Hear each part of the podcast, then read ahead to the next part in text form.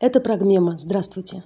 Сегодня в рубрике «Семейные отношения в прошлом и настоящем» мы вместе с этнографом и культурным антропологом Андреем Степановым говорим на тему «Матрилокальный брак. Примаки». Собственно говоря, матрилокальный брак, о котором я буду рассказывать, это, или так, так сказать попроще, брак примаческий, это ситуация, когда мужчина выходит в дом к жене, или точнее в дом ее рода, в дом тестя. По крайней мере, было так в традиционной традиции, как бы в патриархальной традиции. Вот. И я, соответственно, расскажу об этом на материале деревенской северно-русской традиции. И хочу на этом сделать акцент. Потому что я понимаю, что это богатейшая тема и в городе, как бы, но просто я ее вообще не, не касался. Могу только самые общие как бы, какие-то сделать умозаключения. Ага. Итак, значит, когда данный брак заключался, а, складывался определенный и в некотором смысле парадоксальный комплекс отношений, который связывал Примака, то есть этого самого мужчину, вышедшего в дом, с принявшего семьей и с деревенским сообществом, а также саму эту семью с этим сообществом. А примачество меня будет интересовать как определенный тип идентичности, который транслируется общественным дискурсом, и в отношении которого каждый конкретный примак должен занимать некоторую позицию, то есть ему соответствовать или ему противостоять. А, экономические и социальные условия бытования материалокального брака в до- и постреволюционные периоды и прежде всего в послевоенное время, то есть после Великой Отечественной войны, имеют существенные отличия, но имеют и общее, о чем я буду далее говорить. Экономический потенциал семьи в советский период был, мягко говоря, ослаблен. Также покошнулся ее патриархальный уклад. Но сохранился в определенной степени, что важно для нашей темы, э, патриархальный, патриархальный идеал этого семейного уклада. Что также важно, сохранилось право собственности на недвижимость. На недвижимость. Дом, в отличие от, город, а, от города, в деревне остался в крестьянской собственности, то есть в собственности людей. А, не, изменилось цел, не изменились целым эти задачи, которые решал и решает матрилокальный брак. Каковы условия этого брака? А, итак, исходные условия матрилокального брака. Сторона невесты – это ситуация, когда в семье одни дочери, либо единственная дочь со стороны жениха это ситуация, когда в семье несколько сыновей, так что сложно выделить долю всем. Либо это жених из бедной семьи, либо жених относится к той или иной категории приезжих. А, исходные условия стороны невесты, то есть принимающей стороны, можно объединить в одну группу а, по одному общему для них признаку. Потребности в исполнении определенной недостачи, то есть мужской воспроизводящей и трудовой потенции. Собственно говоря, для этого примак и принимался в дом. Но целевые установки приходящей стороны могут в этом смысле различаться. То есть в сочетании как бы, с вариантом один стороны жениха, то есть когда в примаке выходит парень из семьи с одними сыновьями, мы имеем э, ситуацию, условно говоря, идеального совпадения потребностей. Сценарий направлен в данном случае на восполнение двойной недостачи – рабочей и производящей силы в семье невесты и материального ресурса или доли в семье, в семье жениха через его убытие. А, варианты, когда принимающей стороной оказывается вдова или когда в Фримаке идет приезжий. Хотя и имели место всегда, но особенно распространились в послевоенный период, то есть после Великой Отечественной войны. А, есть основания полагать, что вот этот период внес очень существенные изменения в рассматриваемую практику. С одной стороны, в силу убыли мужской, мужской части населения, погибшей на войне, появилось огромное количество вдов, молодых вдов. И поэтому, в частности, примаки ча часто были гораздо моложе своих жен. Ну, дело в том, что как бы вдов еще был, э, как бы, просто дело в том, что вдовы часто уводили парней у более молодых девок, потому что у них был опыт, и в частности опыт дореволюционных посиделок, где все эти сценарии разыгрывались. Ну и для вдов, для многих вдов, принять примака это было такое спасение, потому что как бы вдовы, как известно, были э, так, объектом сексуального интереса со стороны мужского поколения, как бы, и для того, только для того, чтобы как бы, на них жены не косились, как бы, и это звучит в интервью, они, как бы, им было лучше взять примака. А, с другой стороны, в силу усиления миграционных потоков в деревне появляется немалое число приезжих. Эти, конечно, могли преследовать уже свои чисто эгоистические цели. Показательно поэтому, что наши информанты нередко классифицируют как примаков именно приезжих. Но так или иначе, после войны практика приема мужчины в дом стала в определенной степени способом выживания для многих деревенских семей. И в целом при всех условиях очевидно, что примак занимает совершенно необходимую нишу в социальной системе. Без практики приема в дом она не может функционировать. Как и привычный для русской традиции патриархальный вариант брака, брак матрилокальный есть результат встречных матримониальных стратегий, которые устраивают или по меньшей мере должен устраивать обе стороны, то есть выдающих и принимающих. Между тем дискурс неизменно транслирует определенную маргинальность положения примака. Действительно, сами его номинации выражают некую ущербность его положения, либо его негативную оценку со стороны социума. Приведу только некоторые. Итак, примак, приемыш, животник, то есть пришедший на чужое имущество, живот, привал, приемок, принятой, дворовик, то есть живущий в чужом доме, влазень, то есть тот, который влез.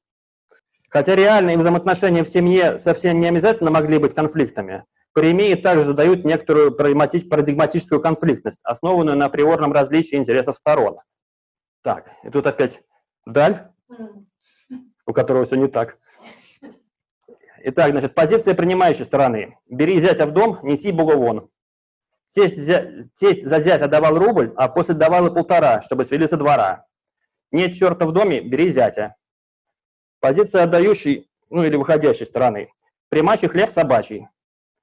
Как дворовиком быть, лучше в бане жить. Принятой проклятой. Это вот уже нижние наши материалы.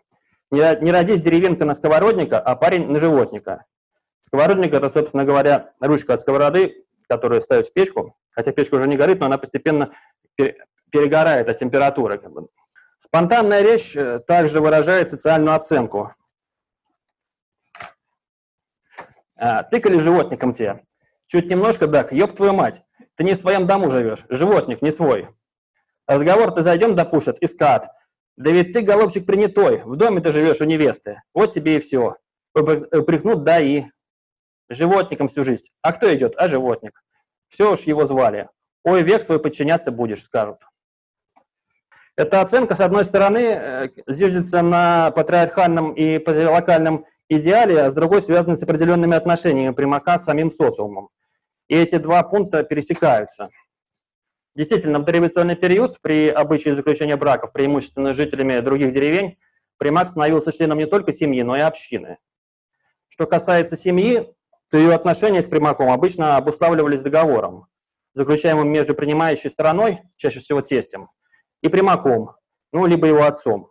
Но чаще как бы, вот здесь как бы был с одной стороны тесть, с другой стороны сам выходящий. А, само наличие этих договоров указывает на специфичность положения и, стату, и статуса примака. Договоры стремились обезопасить как принимающую, так и приходящую сторону. В них, с одной стороны, детально проговаривались обязанности примака, то есть то, что он должен, что он должен заботиться о тесте и теще, чаще всего до конца их жизни, других домочадцах.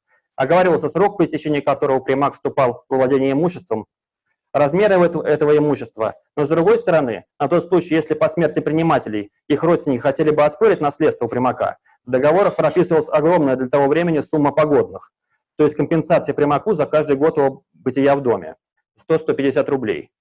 Да, да, да, в революционный период отношения между примаком и принимающей стороной чаще всего, не всегда, но чаще всего регулировались договорами или завещаниями, как они духов, духовными, да. Ну, они как бы, как бы структурно не отличались. Как бы, там прописывалось детально действительно как бы, э, этот принцип взаимоотношений, то, что должен делать примак, и то, что дел, должен делать в отношении него принимающая сторона, то есть тесть. тесть. Ну, это брачный контракт, как бы, да. И на самом деле его, именно вот его наличие тоже показательно, потому что как бы брачный контракт в отношении невесты характерен для городской среды и для другого сословия, как бы, но не когда для деревни а в, совет, а уже в советское время? Э, в советское время я, я не, не, не, не нашел такой информации. Может быть, еще какое-то время в 20-х годах, в тех же, еще как бы по... А что там 150? 50? 100 рублей – это как бы в том случае, если, э, на тот случай, если бы родственники, принимают тестя, например, после его смерти захотели оспорить право, право примака на имущество тестя, ну, каким двоюродный брат, например, который живет, они могли оспорить. На этот случай как бы, прописывалось, что они должны, либо они вообще исключались, как бы была такая строка. То есть остаются... Да, да, да, остается все животнику, и на тот случай, если они все-таки оспорят, договор прописывал огромную сумму, вот это 100 рублей, за, за каждый год его проживания, что было не, совершенно невыполнимо. Потому что, например, опять же, в этих договорах прописывалось, что в случае, если прима... Стоимость, как бы, его. Стоимость его, его работы в доме оценивалась 100 рублей в год. Да. В то время как если, например, э, что договоры тоже прописывали, если каких-то разногласий с тестем, тесть, в смысле примак, уходил из дома, он получал от рубля до 5 рублей в год. Ну, тоже как бы...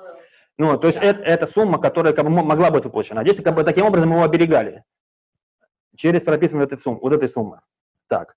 А, еще один интересный аспект состоит в том, что поскольку семья была заинтересована в продлении своего родового наследия, а, принятого зятя могли принуждать принять фамилию жены.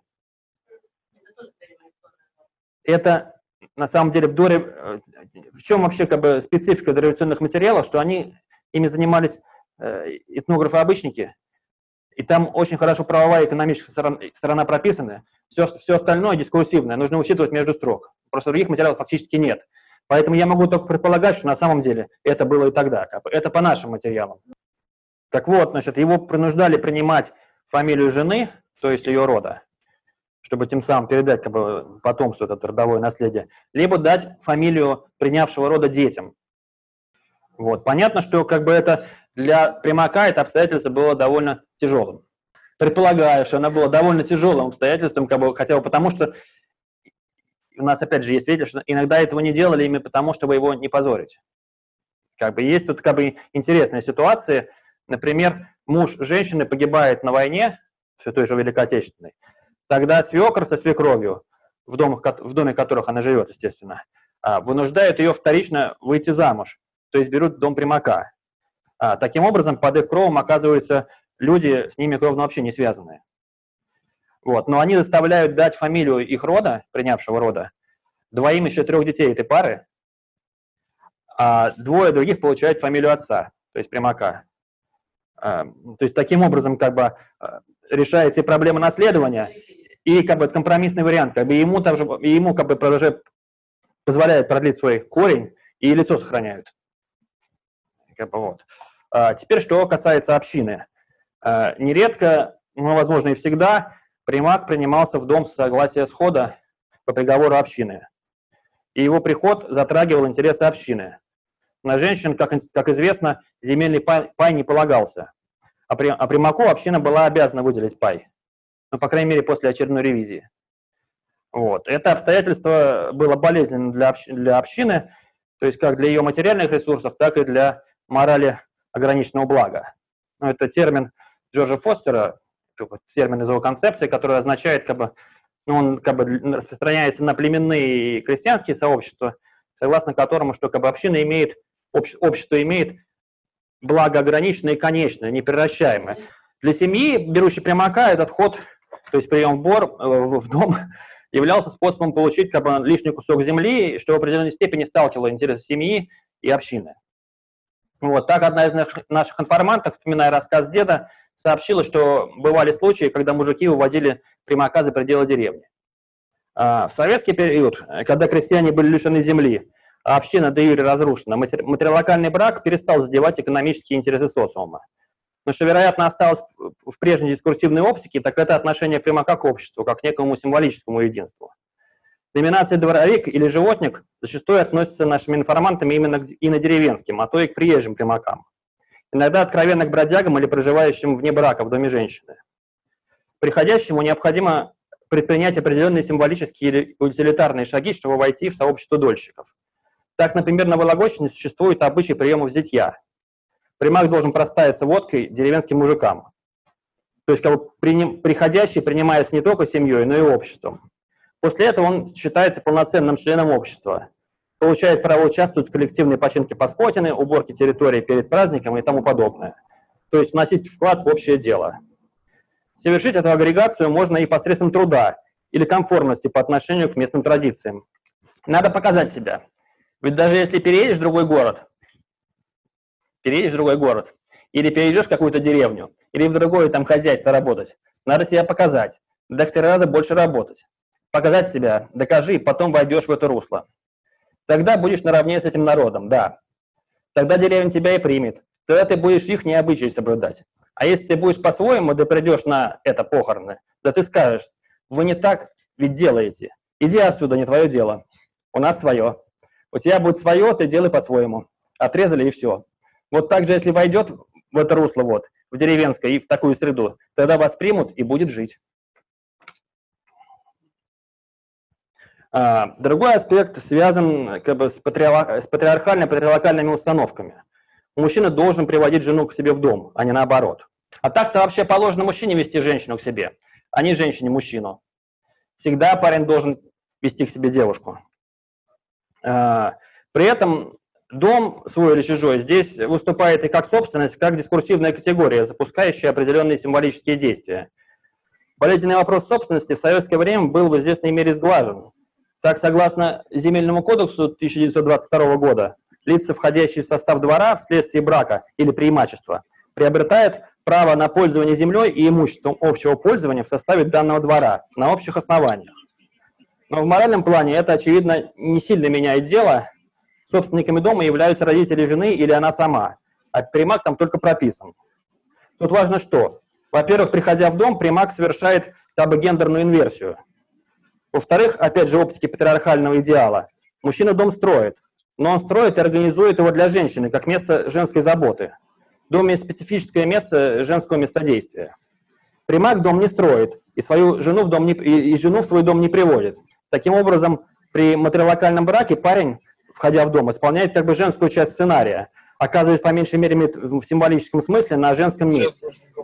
Также на масленицу невесты ей к свекрови на блины ну, известная традиция, как бы, что э, жених, э, муж по первому году едет к теще. Здесь на, наоборот. А, брачные действия невесты и жениха могут при этом выражаться в следующих категориях. Невеста женится, а жених, жених выходит замуж. Примак может сравниваться принявшими его новыми родственниками с невесткой или с нахой.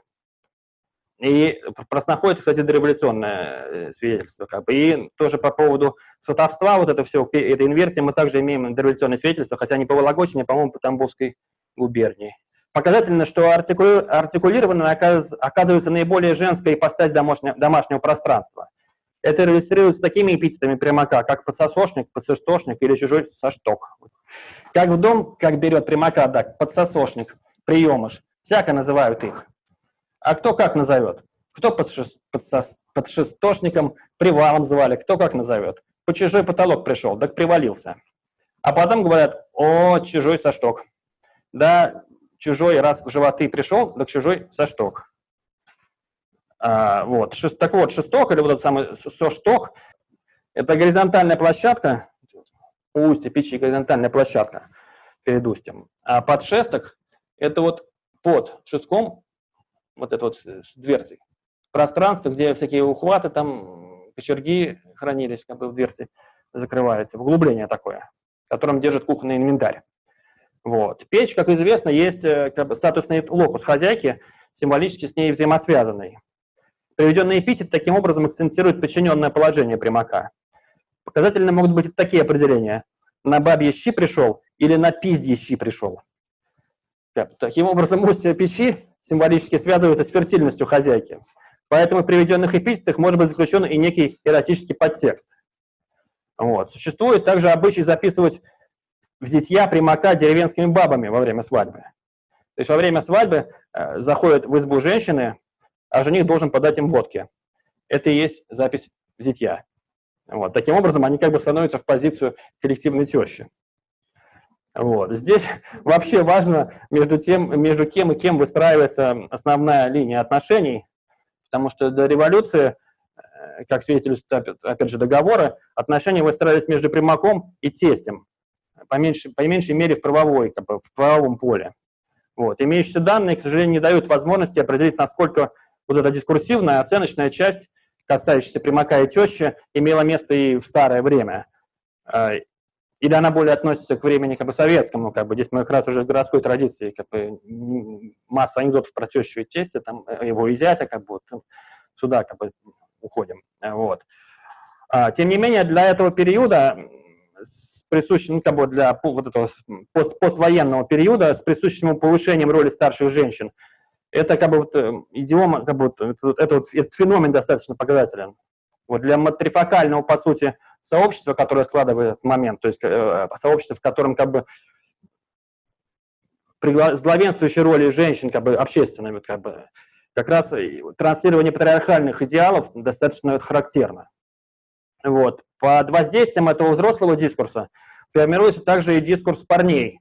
А, так вот, под воздействием этого, условно говоря, взрослого дискурса формируется и дискурс парней, парней то есть тех, кто находится потенциально, в потенциально примаческой позиции. Для него характерна как бы опережающая самоидентификация с социальными штампами, то есть представление себя на месте примака. Вот пример из беседы э, с группой парней. Он там, ему могут в любой миг на дверь указать. Он там слова не имеет. Он на птичьих правах скажет, вон нахрен. Если он в дворовиках живет, я могу и в запале ему сказать, ты дворовик, ёб твою мать. Что у дворовика говорят, воля не своя была. Уже в семье, понимаешь? А, ну или характерный пример в частушке. Задушевный мой товарищ, мы с тобой работники. Лучше в озере утонем, не пойдем животники. А, впрочем, для восстановления э, социального капитала есть техники, которые, конечно, опять же, дискурсивно ратифицированы. К одной из них можно отнести уже приведенный ритуал приема бы. Также, например, примак может переложить печь.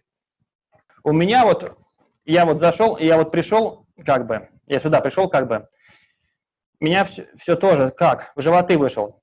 Так это считалось как бы не настоящий хозяин, животник, так. Так меня тоже ведь как бы глубили много. Кто? Ребята, вот старшее это поколение, говорится, а хули животник? Я уже говорю, я печь вот переклал. Уж как бы шесток вот перекладешь, уж все, уж можно считать, что не животник. Уж как, уж как бы ты уже хозяин в этом доме.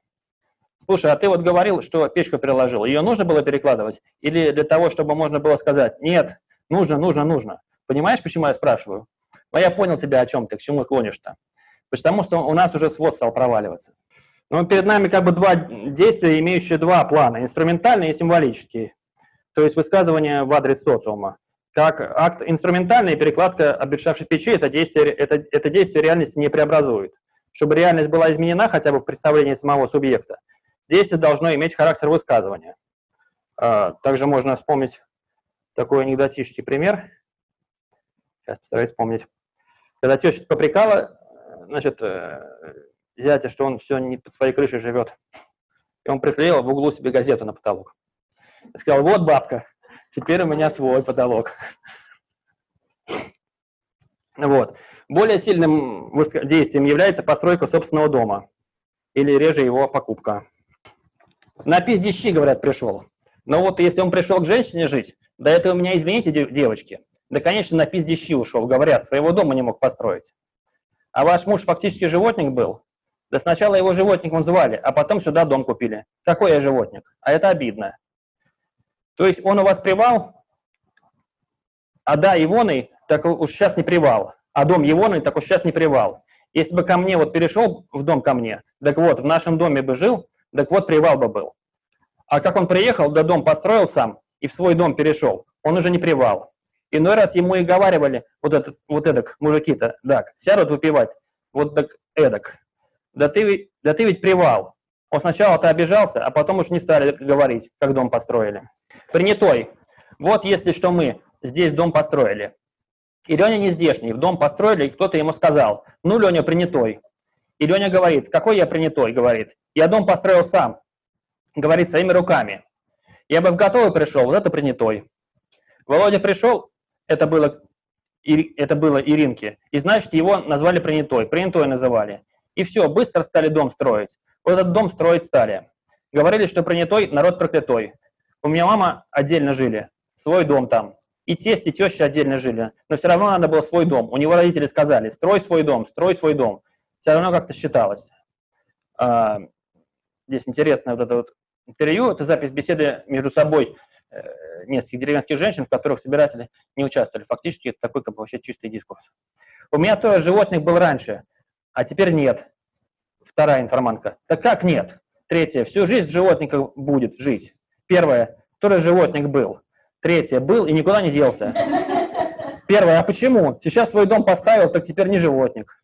Таким образом, примак, построив собственный дом, перестает считать себя примаком, просоответствовал, просоответствовал заданным общественным предписаниям, а потому, а потому ожидает, что и для общества он обрел соответствующий социальный капитал.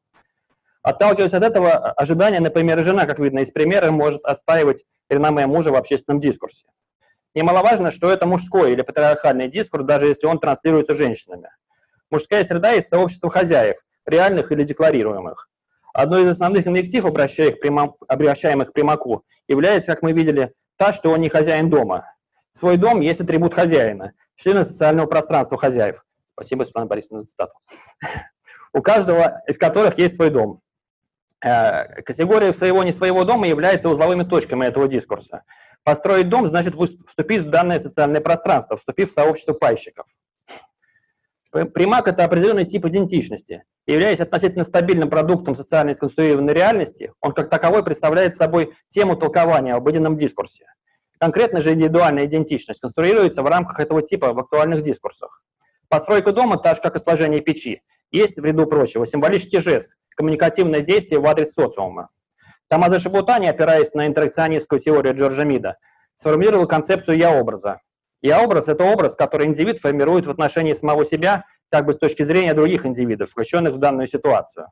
Координация деятельности происходит посредством принятия ролей других и с учетом их ожиданий. Порождение я-образов особенно характерно для ситуаций, в которых имеют место препятствия для деятельности, то есть социальные противоречия. Концепция самого МИДа предполагает следующий сценарий. В ходе интеракции индивид имплицитно отвлекается на собственный жест так же, как эксплицитно от, от, отвлекаются на него другие, выстраивая свой посыл с учетом ожиданий других. Когда это происходит, жест становится знаком, обретает смысл. В постройке нового дома в данном ключе можно видеть формирование нового «я-образа», а через него и новой идентичности, интерсубъективное установление нового смысла, реабилитацию социального капитала. А на самом деле нельзя не заметить, что эти техники, эти высказывания во многом безнадежны. Вот. Хотя вот к последнему примеру, если вернуться, то видно, что ничего не меняется. Как бы дискурс опровергает то, что он сам декларирует. Вот. Патриархальные предустановки, лежащие в основании этого дискурса, не дают ничему измениться. Речь идет скорее о желаемом, чем о действительном. Примака ему жена, э, потому что для более позднего периода речь идет уже в основном о нуклеарных браках, как бы, и, как бы без вот этой вертикали. А, тем более ситуация, если как бы, он выходит к вдове. А, вынуждены постоянно жить под бомбардировкой общественного мнения и совершать компенсаторные высказывания, прямые или символические, как бы отстреливаться. Так показывает большое количество материала, отношения внутри самой примаческой семьи отнюдь не всегда конфликты, хотя бывает разные, как и в любых семьях. Вот. Там речь идет скорее о взаимной поддержке и ответственности. Особенно важно, учитывая тот факт, что примак выходит в некую неблагоприятную ситуацию и под гнетом отнюдь неблагорасположенных оценок. Этот груз далеко не каждый готов на себя взять. Например, один из парней, когда его пришли сватать, избежал, от дома, избежал из дома, спасаясь от позора. А в другой ситуации парень в дом выходит, но, очевидно, ответственности не берет, поскольку жена всю жизнь зовет его грязного обузья. Ну и в заключение приведу пример, хотя и несколько литературно обработанный, но очень красиво и содержательно. Значит, из книги Виктора Бердинских «Русская деревня. Быт и нравы». Было, было нас в семье четверо детей. Я самая младшая была. Отца я не помню, он умер, когда мне полгода было. И осталась мама с нами, с лошадью и с двумя коровами. Полгода так одна и жила. Сама горбушей косила, серпиком жала, все делала, э, да разве управишься, помощников никого. Самому старшему он, у нас 8 лет было. Полгода промыкалась, а потом старый сосед и говорит, Афанасьевна, женись. Характерно, женись. Вот. Был у нас в деревне, была у нас в деревне семья, сироты, семь детей, сбирали они, то есть милостыню собирали. А старшие-то разъехались то куда, переженились. А младшему Мише 21 год был. И вот мать взяла в дом э, примаком. А было тогда 42 года. Отец наш второй нас пальчиком не задевал. Дом сам выстроил. 28 годов он, они с матерью прожили. Говорили про них, конечно, разное. Говаривали, что Афанасьевна Мишу в работники взяла. Да мать не слушала, а нам все говорила. Я себе одну вожжанку взяла, а другую ему дала. Вот. Ну, из таких своих еще примеров могу вспомнить такую же тоже ситуацию, когда примак носит жену, э, жене еду в поле. И, значит, э, с точки зрения э, сообщества, это он делает потому, что именно что он примак, он перед ней присмыкается. Она объясняет это, это действие, даже как свои действия в отношении него, чтобы в честь войти друг к дружке.